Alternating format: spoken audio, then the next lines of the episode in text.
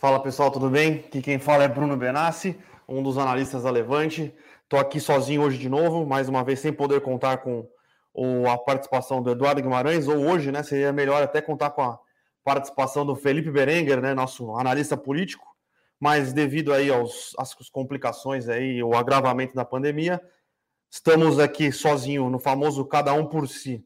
E começar aqui falando hoje, né? É, cenário brasileiro, eu como palmeirense, nem neste ano de 2020 maravilhoso para o Palmeiras consegui ter um ano. É, o, o, futebol não conseguiu é, apaziguar os problemas aqui com política, bolsa. Foi um ano que eu imagino que se o Palmeiras não tivesse ganhado os três títulos que ganhou esse ano, que seria lastimável, viu? Olha, foi um ano bastante difícil, tá? Cada dia é uma surpresa nova aqui no Brasil. É eu vou tentar não focar muito nos aspectos políticos da, da do que aconteceu é, ontem, até porque eu acho que ainda tem muita água para rolar debaixo dessa ponte, tá? É, então eu vou focar mais hoje. É, lembrando que a gente está no meio da temporada de resultados, a gente teve quatro bons resultados, né? Que a gente escreveu no nosso Eu com isso. Pedi para a produção aí é, botar o link para se inscrever. Quem ainda não recebe o nosso Eu com isso, nosso Eu com isso está cada dia é, tá com um nível muito bom, tá? Tá com um nível muito alto. Eu gosto bastante do, do, do que da evolução que a gente chegou, em como a gente está fazendo nossas análises. Realmente aí é, vendendo um pouco o nosso peixe aí, mas o eu com isso de uns meses para cá aí, de uns sete meses, oito meses, tá num nível muito, muito alto. Então, hoje, pessoal, a gente teve os resultados que a gente comentou no nosso com isso, né? Comentamos os resultados da Magazine Luiza, comentamos os resultados da Santos Brasil, lembrando que Santos Brasil é uma recomendação aberta da Levante, da carteira Small Caps do Eduardo Guimarães. Comentamos o resultado da Pets, lembrando que a gente mandou, é, a gente mandou, né? Desculpa, a gente recomendou que vocês entrassem no IPO da Pets.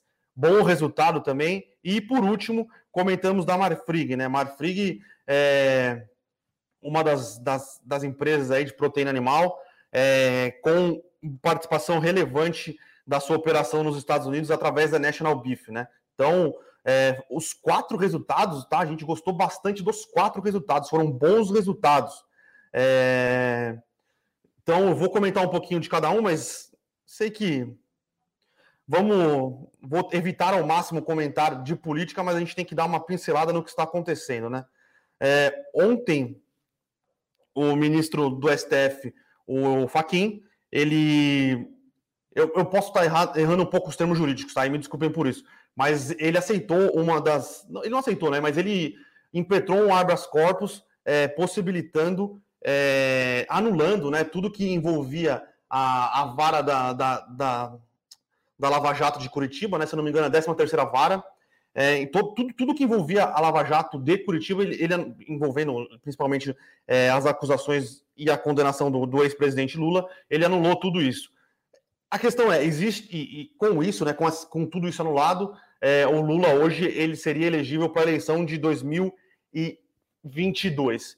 É, gente dizendo que foi uma, uma manobra do, do Faquin para defender a Lava Jato, lembrando que o Faquin é sim um lavajatista, gente, várias teorias da, da conspiração é, que ele queria livrar o Lula, que ele foi indicado pelo Lula, que ele fazia parte do Partido dos Trabalhadores. Bom, é, isso, a parte jurídica, é, eu não sei. O que a gente sabe hoje, hoje é que o Lula está elegível para ser para concorrer à eleição de 2022. Então, é, é um. Eu acho que o Lula. O, o, todo o problema que envolveu a, a queda da bolsa de ontem envolve sim o Lula. Eu acho difícil voltar um Lula Paz e Amor de 2002, que voltou com a equipe econômica que tinha Maurício Meirelles, é, tinha o Meirelles no Banco Central, tinha uma, o Marcos Lisboa na Secretaria de Política Econômica, era uma boa equipe econômica. Eu acho que esse Lula Paz e Amor ele não existe mais, tá? Então, o primeiro impacto que eu imagino se o Lula ganhasse é que não existe este Lula Paz e Amor de 2002. Outro ponto é como vai ser a polarização envolvendo Lula e Bolsonaro a partir de agora. Será que o Bolsonaro ele vai partir por uma política mais populista? Lembrando que os últimos sinais tá, do, do Bolsonaro não foram sinais é, de defesa ferrenha da, sua, da agenda liberal, que foi o que elegeu ele. Então, eu acho que o Lula é um, é um traz sim um, um novo polo é, pro campo político, mas eu acho que o mercado penalizou mais ontem é, com medo do que vai ser o Bolsonaro nesta polarização entre Bolsonaro e Lula, tá? Lembrando que ontem, é, antes mesmo do STF, dessa decisão ser divulgada, o, o STF, ele. Desculpa, o Bolsonaro disse que ele conversou com o relator da, da, da PEC emergencial na Câmara dos Deputados e algumas coisas teriam que ser alteradas ou suprimidas para conseguir maioria para aprovar. Então, antes mesmo de da gente ver esta é, de, de ter é, a, a, a, absolvição do Lula, já existia um, um buchicho ali de que seria, mexer, seria alterado alguns pontos da PEC emergencial. Lembrando que a PEC emergencial já é bastante desidratada. Então, é, e agora? Como é que vai ser o comportamento do presidente Bolsonaro? Então, é, trouxe bastante incerteza aí para o cenário político. Isso a gente não pode negar. Agora, o que vai acontecer? Se vai para o plenário do STF, se, se vão retirar é, é, essa decisão do, do Faquin, se o Faquin fez isso realmente para proteger a Lava Jato ou não, se vai ser julgado pela Justiça Federal do Distrito Federal, o Lula, qual vai ser, qual vai ser a celeridade desse julgamento, a gente realmente não sabe, é, foge um pouco do meu escopo de atuação, foge um pouco, eu estou sendo foge muito do meu escopo de atuação. O que a gente sabe agora é que existe muito mais incerteza devido é, a esse, esse, esse player, né, um, um, player forte, que muito dificilmente vai fazer, é, se for eleito, o que ele fez em 2002. Lembrando que o primeiro governo Lula, no, quesito de política fiscal, no quesito do respeito ao tripé macroeconômico, foi um governo. É, ele, ele respeitou bem isso, tá? E como vai é, reagir o outro polo do extremo, né, que é o Bolsonaro, é, com relação às pautas é, liberais, se ele vai continuar defendendo, se ele não vai, se ele vai partir para um tudo ou nada. Então, é, eu acho que é mais esse, esse, esse, embate e como vai ser é, a resposta do Bolsonaro que tem feito, é, que fez preço na Bolsa ontem, tá? Só antes de começar a comentar os quatro resultados aqui, o Ibovespa subindo 0,10, né?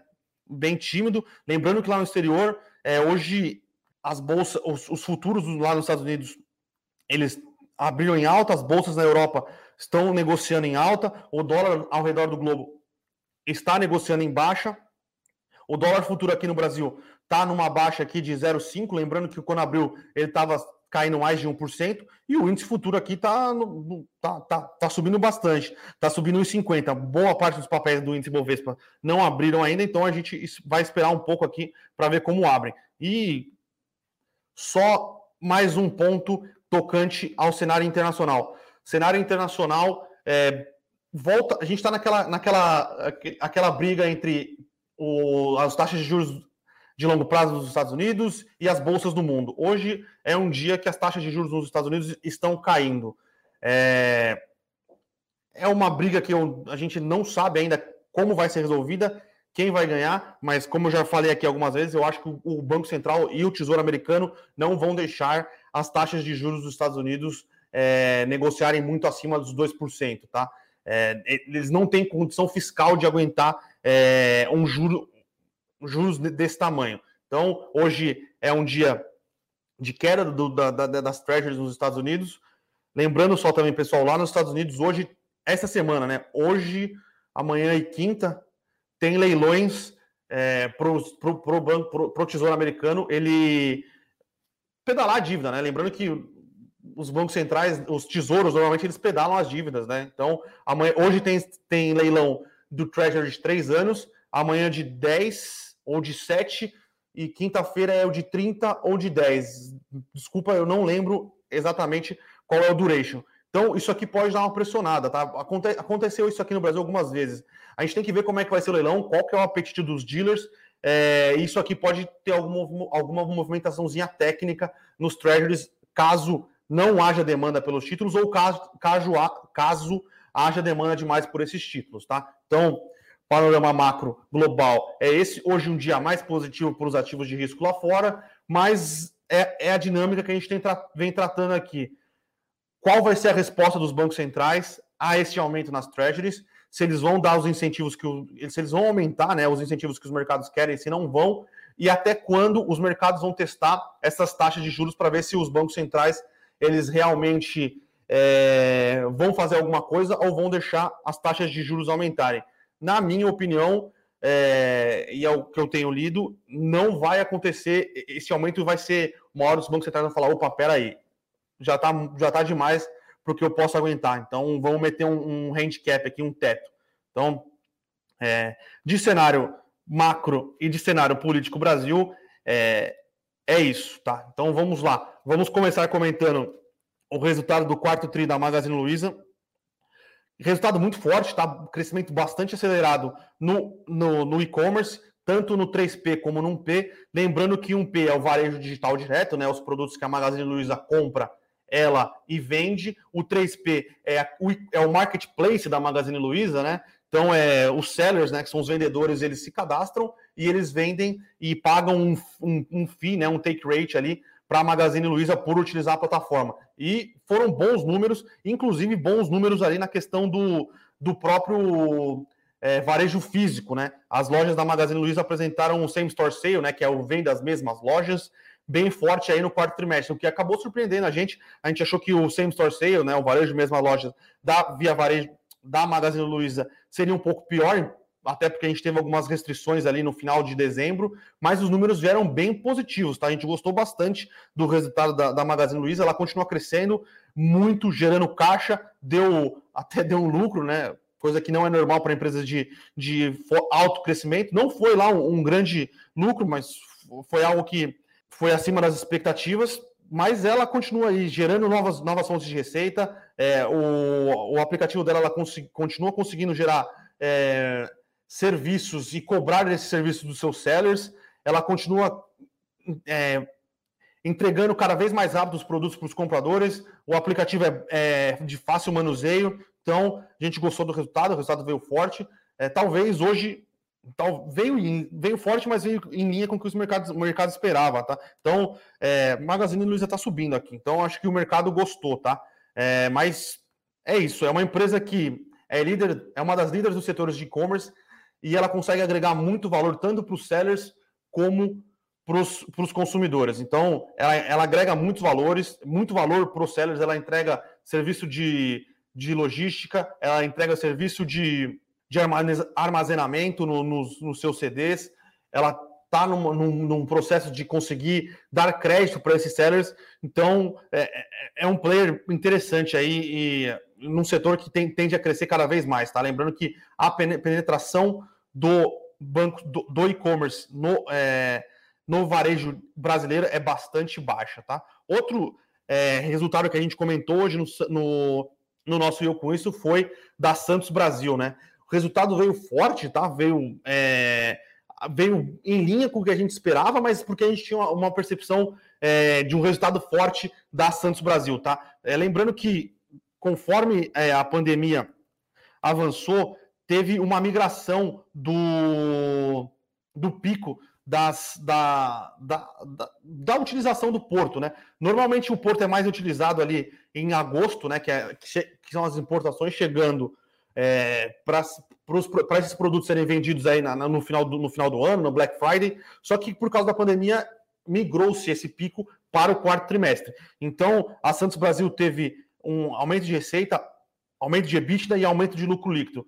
Um, por causa disso, é, uma melhor, uma, uma, um aumento de demanda né, de, de, de importação, de, da, da, da, da, da, operação da, da importação dos containers, mix melhor, né? Porque você, o, a receita por importação é, por, por container é maior do que da exportação, então isso, esse, essa melhora de mix é, melhorou um pouco as margens, melhorou a receita e ela teve um, um controle é, considerável aí de, de, de, custos, né? Então ela teve aumento de receita, é, as margens foram melhores por causa do mix e também foram melhores aí porque ela controlou bem as suas, as suas despesas operacionais. Então, foi um bom resultado, a gente gostou. É, lembrando que a Santos Brasil é, fez um follow-on no, no, no, ano passado, ela tem bastante caixa e ela está ela tá de olho nas, nas oportunidades que vão ter no, nos, nas licitações de portos, né? Lembrando que o, o cronograma de licitação de, port, de portos ou terminais portuários no Brasil é muito forte no ano de 2021,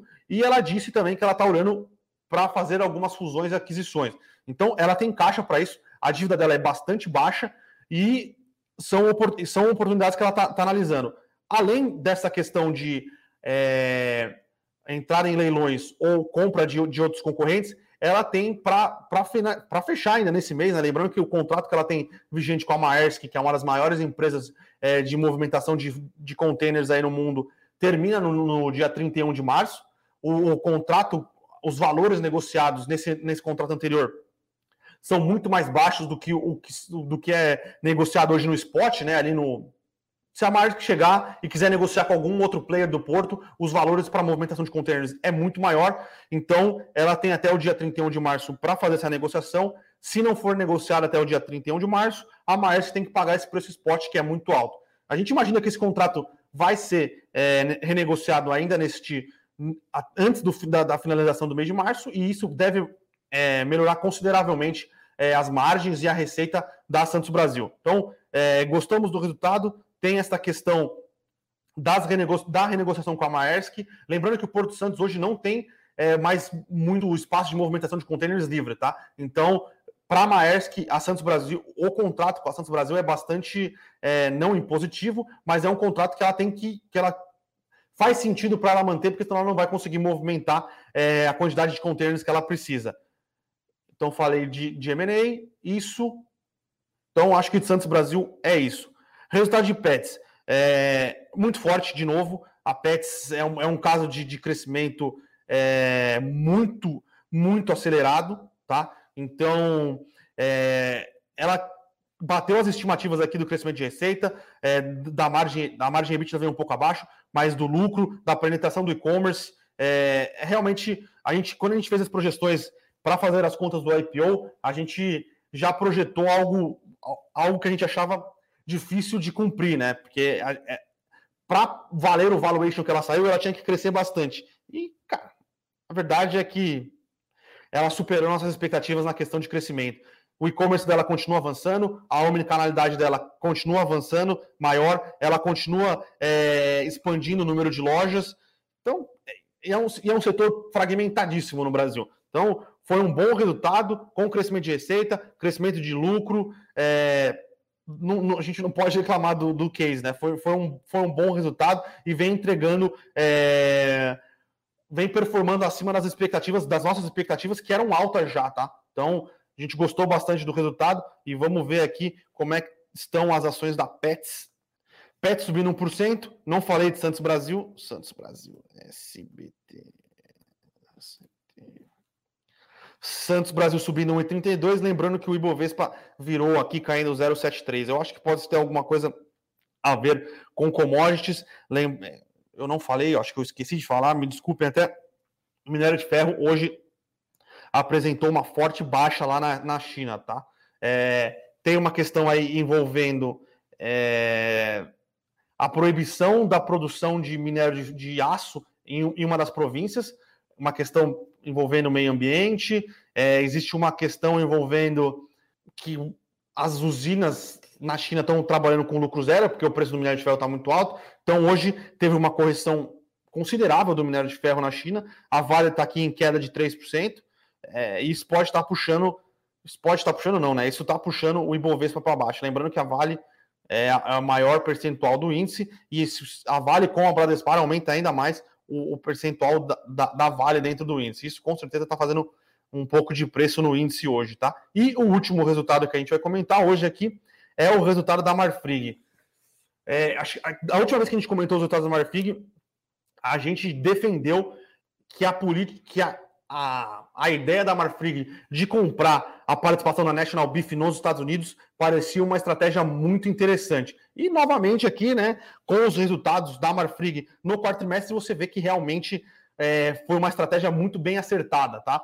A, as margens nos Estados Unidos continuam acima, continuam altas. O, o spread, né, que é entre a compra do, do gado para venda da carne, continua crescendo nos Estados Unidos. Resultado, as margens no final, no quarto trimestre de 2019 lá nos Estados Unidos já eram altas.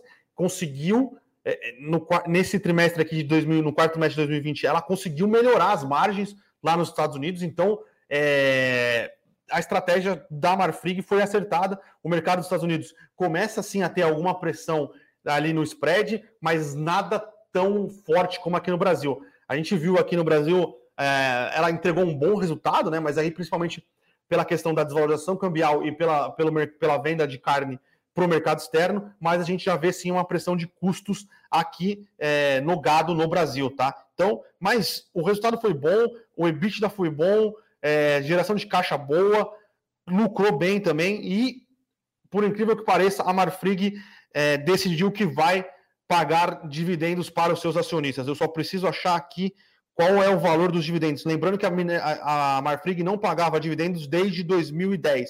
Vão ser pagos 20, é, 20 centavos é, por ação, o que dá um yield ali de, aproximadamente 1,27%. Então, é um setor que passou por, por uma disrupção, principalmente ali por causa da gripe suína é, africana, né, que destruiu o, o, o, rebanho de porcos na China aumentou de, demasiadamente a, a exportação do, do povo do, do, da China de carne, é, de proteína de vaca, né? E isso foi muito positivo para todos os players de proteína animal.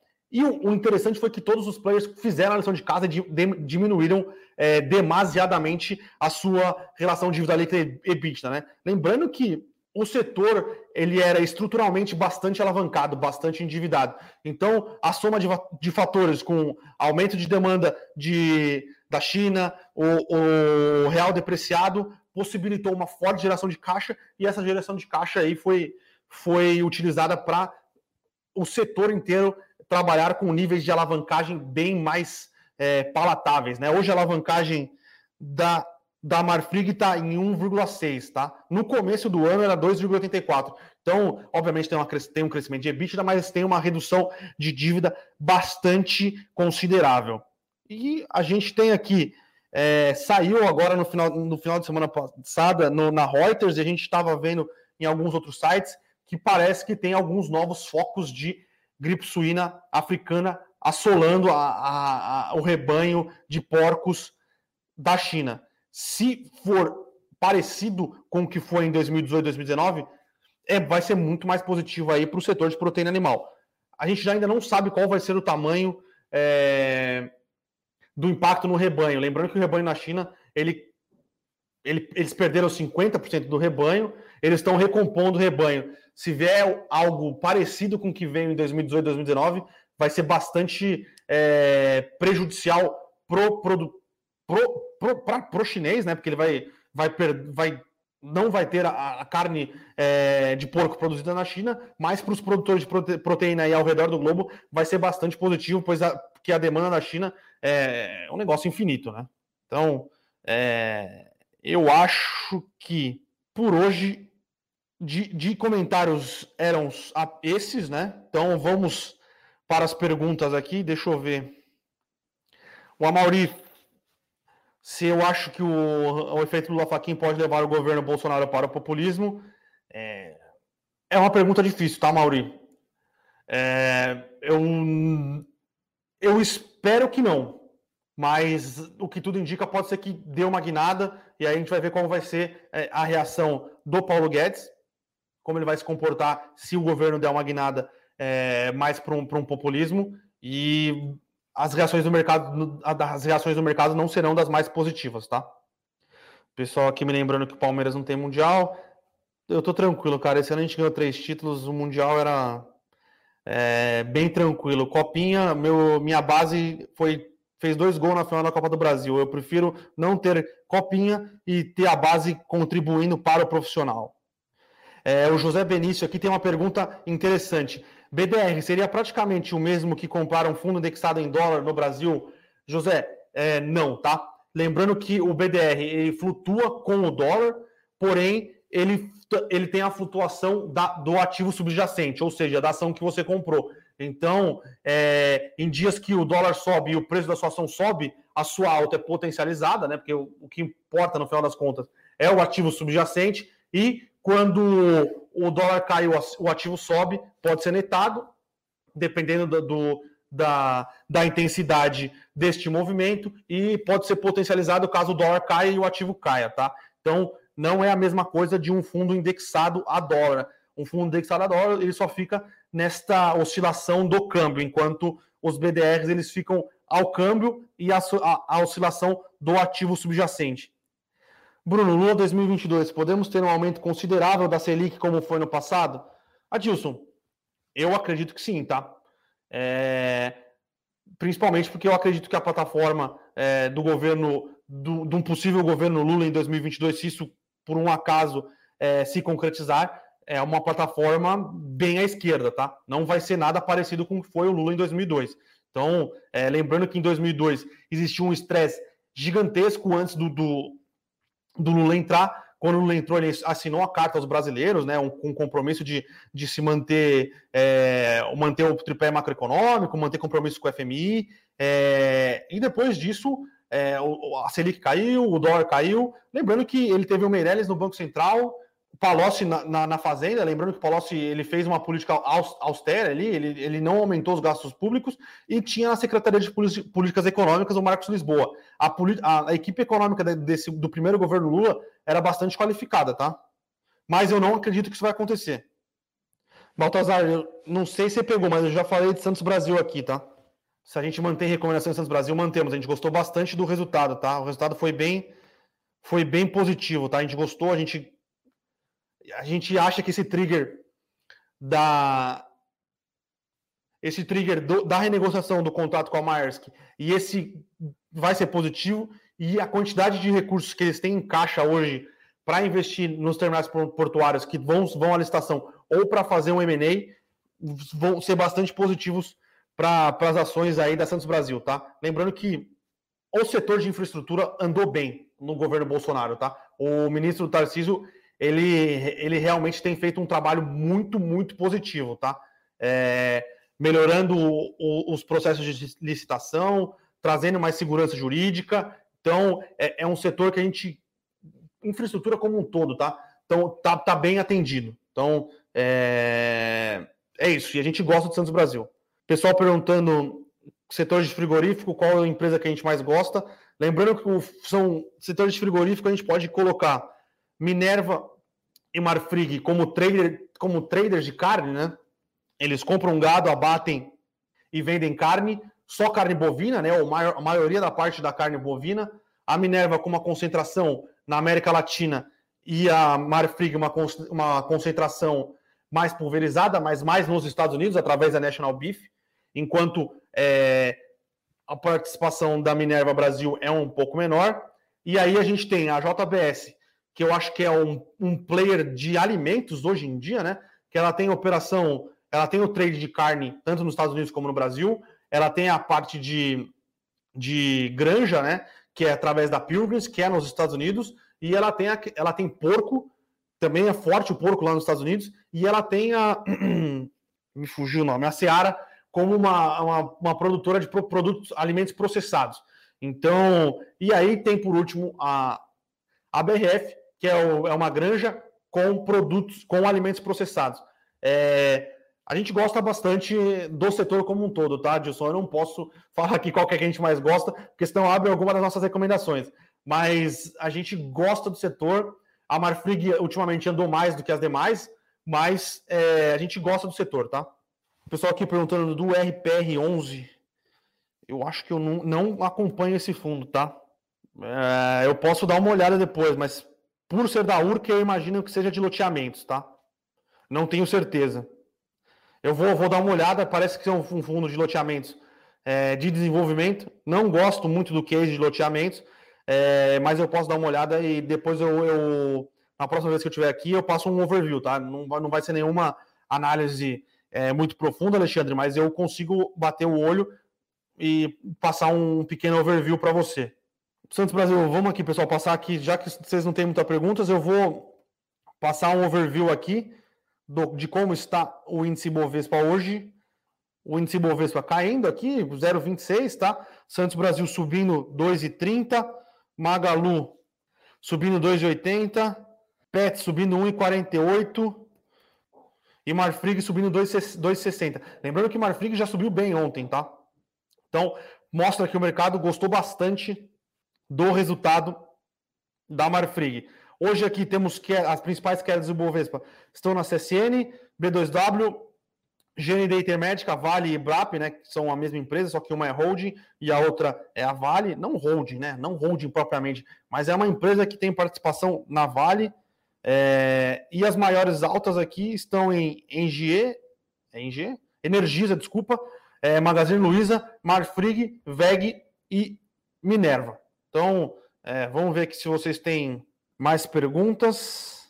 Pessoal perguntando o que acha das empresas do setor civil caiu bastante. As empresas é, de construção civil, Wellington, elas têm um beta mais alto do que o Bovespa, né? O que eu quero dizer com esse beta? É tudo mais constante. Quando o Ibovespa cai, elas caem mais do que o Bovespa, e quando o Ibovespa tende a subir, elas sobem mais do que o Bovespa. Como nos últimos tempos a gente tem um cenário de bastante volatilidade com a abertura da taxa de juros, né? É, que é outro fator que influencia bastante tanto as bonds proxies como, as, é, como essas, essas, empresas de ciclo longo, como as, as, empresas de construção civil, as empresas de construção civil acabaram é, sofrendo bastante, tá? Eu acho que é mais um movimento é, técnico acompanhando o aumento do estresse envolvendo o índice do que algo é, propriamente nas empresas de construção civil, tá? Lembrando que as empresas de construção civil, a maioria não divulgou seus resultados, acho que a única que divulgou até agora foi a foi a MRV, eu não lembro se alguma outra de baixa renda publicou, divulgou seus resultados, é, mas as de alta renda não divulgaram. Mas as prévias operacionais da, da, das empresas de alta renda foram bem fortes. O setor está num ciclo bastante positivo, tá? Pode estar sendo penalizado um pouco aí por causa do risco Brasil. É, apareceu um ativo na minha carteira do Yugi, do Yugi, Yugi, deve ser Yugi, ou Yugi, não sei. É, apareceu um ativo na minha carteira, dia 1 do 3, RPRP12. Muito provavelmente é relativo à emissão de cotas, tá? Esse deve ser seu direito de subscrição do, do RPR Properties 12, que eles estão com uma oferta 400 aberta, tá? Então, é, se eu não me engano, é 400, eu só não lembro se você pode negociar seu direito de subscrição ou não. Eu não lembro de ter visto isto é, no prospecto. Se for isto e tiver no, seu tiver aparecendo para negociação, você se você não quiser exercer seu direito de subscrição, você pode negociá-lo, tá? Então, é isso. É, pessoal aqui pedindo uma live de fundos imobiliários para assinantes. Cara, vamos fazer, vamos fazer, vamos fazer. Eu estou devendo para vocês realmente é, que ultimamente essas ultimamente essas semanas não, né? Essas semanas tem sido é, tem bastante coisa acontecendo bastante coisa envolvendo o cenário macro, é, bastante coisa envolvendo resultados, mas eu estou devendo uma live para vocês sim, Ricardo. É, semana que vem ainda tem bastante resultados, mas na semana do dia 20 é, vai estar tá mais tranquilo e eu vou realizar essa live com vocês sim para tirar dúvidas, para explicar qual que é o nosso posicionamento da nossa carteira. É, eu estou em falta com vocês mesmo. Adilson perguntando, Bruno, vamos lá. Em qual patamar estão as, as empresas de frigorífico? Crescimento ou distribuição de lucros? É meio inacreditável, né? Tá falando que as empresas de, de proteína são agora distribuidoras de dividendos. A Marfrig ainda não é, não, não distribuiu nenhum grande dividendo. A Minerva já distribuiu sim um dividendo é, bastante gordo de, de dividendos, né? Foi um dividendo bastante considerável aí que elas distribuíram de 2020. Eu acho que elas estão entrando num período de piora do ciclo, né? Lembrando que é isso que isso está acontecendo caso é, a, a, a, no novo surto de febre suína africana na África, na, na, África, na China, não se comprova, né? Se ele se comprovar, eu acho que eles ainda vão ter mais crescimento de receita, é, vão conseguir manter as margens nesses patamares mais saudáveis. Caso isso não ocorra, é, vai ser mais um período de, de não tanto crescimento e mais aí distribuição de resultados ou melhora do, do, do melhora do, do, do, da estrutura de capital, recompra de ações. Então, é, tirando aí, eu acho que a JBS, tá? A JBS, eu acho que a JBS e a BRF elas tendem a continuar crescendo um pouco mais por causa do, da, da, da participação em, no alimentos processados, né? Que eles estão ganhando margem, eles estão desenvolvendo novos produtos, então é... eu acho que JBS e BRF tendem a, a continuar crescendo, Marfrig e Minerva vai depender de como vai se desenrolar essa questão da, da da gripe suína africana no rebanho de porco da China, tá? Então, eu acho que é mais ou menos assim que eu tenho minha cabeça hoje. Marcos, obrigado por ter respondido aí qual, quando foi o último dia do direito de subscrição da RPR, do RBR Properties. Foi ontem, então ele já deveria estar na, na, na sua carteira antes. A Dilson aqui respondeu, 400 pode ser negociado, não é todo, não é toda oferta 400 que deixa negociar o direito de subscrição, tá, Dilson? Tem algumas que não deixam, não, é, é, mas tudo bem. A 476 realmente é, é impossível a negociação em bolsa. É, Vini, eu vou, eu não acompanho tão de perto é, o setor de construção civil. Quem acompanha melhor é o Eduardo Guimarães. Se você, ele vai estar aqui amanhã. Se você puder fazer essa pergunta de Trisul para ele, ele vai conseguir te responder bem melhor do que eu, tá? o pessoal aqui perguntou de Vivara, tá? A gente recomendou entrar no IPO, a gente continua gostando bastante do case, tá? A gente tem Vivara em uma das nossas carteiras recomendadas. Ela tem apanhado um pouco por causa que o setor de, de varejo como um todo apanhou, é, melhorou ao decorrer do ano de 2020 e apanhou de volta é, com a volta dos lockdowns, tá? Mas é uma empresa redonda, é uma empresa que a gente gosta, é, é uma empresa que melhorou o e-commerce, então a gente continua gostando do case, tá? Ela realmente é, tem sofrido bastante, mas é uma empresa que a gente continua é, com uma, uma, perspectiva positiva, tá? Já vou falar de Mitre aqui também. Mitre tem sofrido bastante nos últimos dias, como o setor de construção civil. É uma recomendação aberta da, da Levante, né? A gente mandou entrar no IPO, a gente continua gostando bastante do case. É uma empresa que está com caixa, está com, entregando boas vendas, está mantendo a margem, tá? Então, a questão é que ela apanhou por causa do setor. É, RBRF11, é, o RBRF11 é o fundo de fundos da RBR, né? Que eu acho que hoje talvez seja a maior e mais diversificada gestora independente do, do mercado, né? É um bom fundo, tá? É, a RBR faz uma boa gestão aí em todas as classes de ativos, seja no fundo de high, high yield, no fundo de high grade, no fundo de logística que é novo, no fundo de properties e no fundo de fundos, tá? Então, só tem que ver como é que tá a relação em relação ao valor patrimonial dele, tá? Se tiver netado, se tiver para baixo, eu não tenho problema nenhum. Acho que é um bom fundo, tá? Pergunta do Vinícius Rahal. Rahal? Deve, deve ser Rahal, né, Vini? Bom, eu acho que é. Se não for, desculpa pela pronúncia. Tô com um amigo querendo vender tudo para investir lá fora. Tu acha assim, a situação tá desesperadora assim mesmo? Não acho tão desesperador assim, tá? A gente sempre fala que é importante ter uma parte do seu patrimônio lá nos Estados Unidos, ou lá fora, ou é, em qualquer lugar que você quiser. Tem bons ativos na, na Ásia, tem alguns bons ativos de valor na Europa, tem tech e valor nos Estados Unidos, mas eu não acho que seja é, hora de vender tudo, sair desesperado é, comprando dólar e nunca é bom é, tomar esse, tipo de medida é, do nada, tá?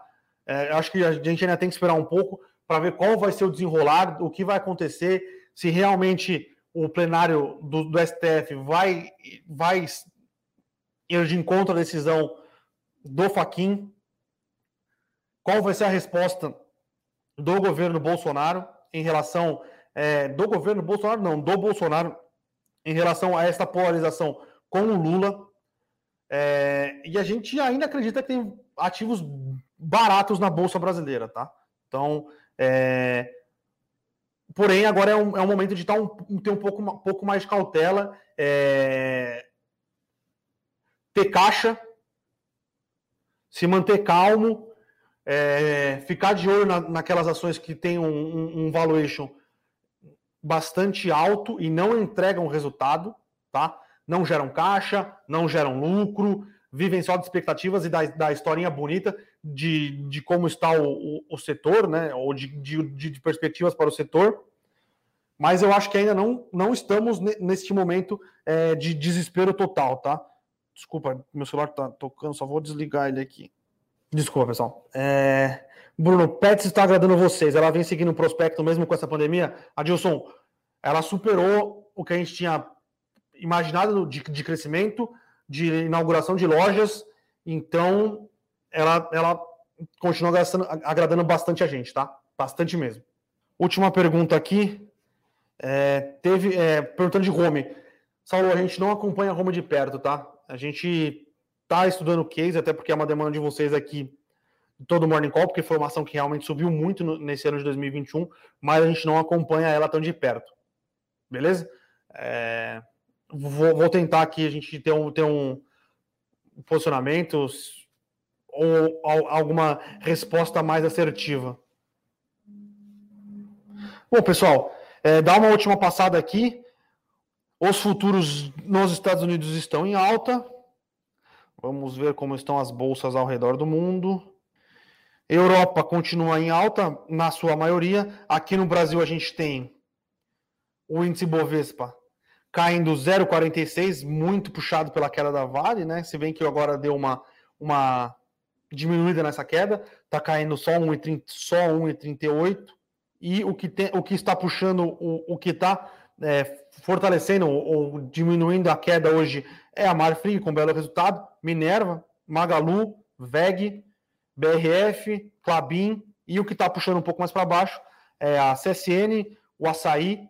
Valeu, pessoal. Depois de tanto vocês me cobrarem, eu acho que eu não vou errar mais. O Açaí, GNDI e Eletrobras.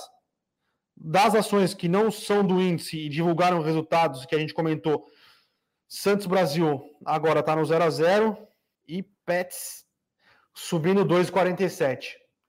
Última resposta aqui do Carlos. Bruno, por que Magalu caiu muito ontem? Carlos, eu acho que tudo que é mais growth caiu bastante ontem. A gente viu Magalu caindo, a gente viu Localiza caindo. É, Localiza, tudo bem que teve a questão da movida entrar no CAD é, contra a fusão. Mas eu acho que tudo que tinha mais perspectivas de crescimento caiu. É, eu acho que o mercado não deu. É, não esperava um resultado tão forte e aí acabou sofrendo ontem, tá? Mas foi mais mercado. Mercado normalmente também tem a questão de realizar posições ganhadoras é, quando está caindo para alocar em algumas outras coisas ou para ter caixa para que assim que tiver uma, uma, uma maior previsibilidade é, no futuro conseguir alocar nesses ativos, tá? O Vinícius perguntando se a minha carteira é mais é, velho do que growth, com certeza absoluta é mais velho do que growth, é, mas este é é o meu perfil, é como eu prefiro investir, cada um tem o seu e eu acho que tem que ter é, um pouco dos dois cases na sua carteira, tá?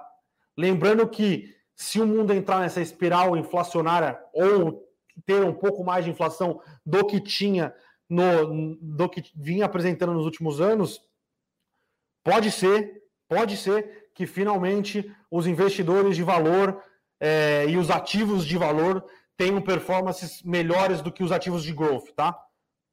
Pode ser. É, pessoal perguntando de banco BTG Pactual. Ana, não foi é mais ou menos o que aconteceu com, é, com Magazine Luiza, né? É uma empresa de crescimento, tá? Sendo que ela não cresce, ela não negocia nos múltiplos de Magazine Luiza, mas está num setor aí é, de bancos que talvez sejam mais penalizadas do que os outros e acabou realmente apanhando bastante no dia de ontem, tá?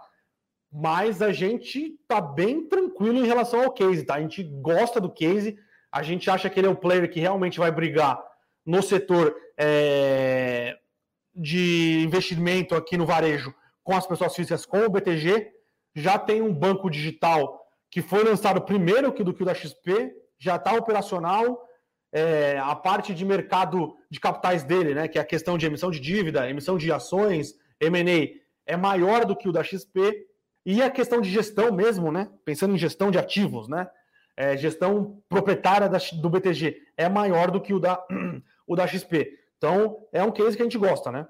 Então, eu acho que está apanhando mais por ser uma empresa que andou subindo bastante nos últimos pregões. Esse ano ela estava, agora eu não sei, acho que ele está caindo, tá no ano, mas ele estava subindo, ele vinha subindo forte. E é aquilo: um pouco de rotation, é, um pouco de galera colocando dinheiro no bolso para aumentar a caixa, esperando alguma posição nova. E, e é isso. Pão de açúcar, é, se ele está muito barato após a decisão. Parece estar, tá? Parece estar. Ele melhorou bem as margens, ele melhorou, melhorou bem o operacional do Pão de Açúcar, só sem levar em consideração uh, o açaí. E a gente acha que nos múltiplos que ele está negociando agora, não leva em consideração, consideração, essa melhora de margem, a diminuição da alavancagem, né? lembrando que a dívida foi dividida entre o açaí e o pão de açúcar, isso melhora bastante o resultado operacional. Parece que sim, tá? É, eu acho que os ativos de valor é, eles ganham dos ativos de crescimento em, em cenários que têm maior perspectiva de inflação, tá? Como a gente acredita que é, a, as perspectivas de inflação globalmente vão ser maiores nos próximos anos, a gente acha que o, o, o velho vai deixar de apanhar do growth, né? Porque nos últimos anos aí foi um, foi um massacre do growth sobre o velho. E lembrando aqui que a gente está falando mais de growth, é, empresas que não geram caixa ou não geram lucro e nos valuations então embutido uma geração de caixa ali mais, mais para frente. Lembrando que as FANGs elas podem apanhar um pouco, tá? Mas já são empresas consolidadas, tá? Geram lucro, geram caixa, continuam crescendo. Agora, as empresas mais tech, que não geram caixa, não geram lucro, eu acho que elas podem apanhar um pouco mais. Bom, pessoal, 50 minutos aqui. Se fosse Palmeiras e Grêmio, a gente já estava comemorando o título. E acho que tentei resolver a maior, ma maioria das dúvidas do pessoal. Pessoal, lembrando que vamos ter turbulências agora nos próximos meses, tá? Nos próximos dias, principalmente mas não é o momento, não é hora de tomar nenhuma decisão aí de vender tudo, o Brasil acabou. Calma. Então, calma. Acho que é momento de calma. A gente sempre falou aqui que é importante diversificar seus investimentos e ter caixa. Então, talvez não seja a hora de sair comprando tudo, mas tal, é hora de manter calma e ter caixa para quando a, a previsibilidade da situação melhorar, usar esse caixa para comprar bons ativos, tá? Então, eu acho que que, que essa é a nossa cabeça e essa é a minha cabeça agora. Paulo, mandar um abraço para sua irmã então, a Raimunda, falou que estava torcendo para o Palmeiras. Eu espero que ela exista, tá?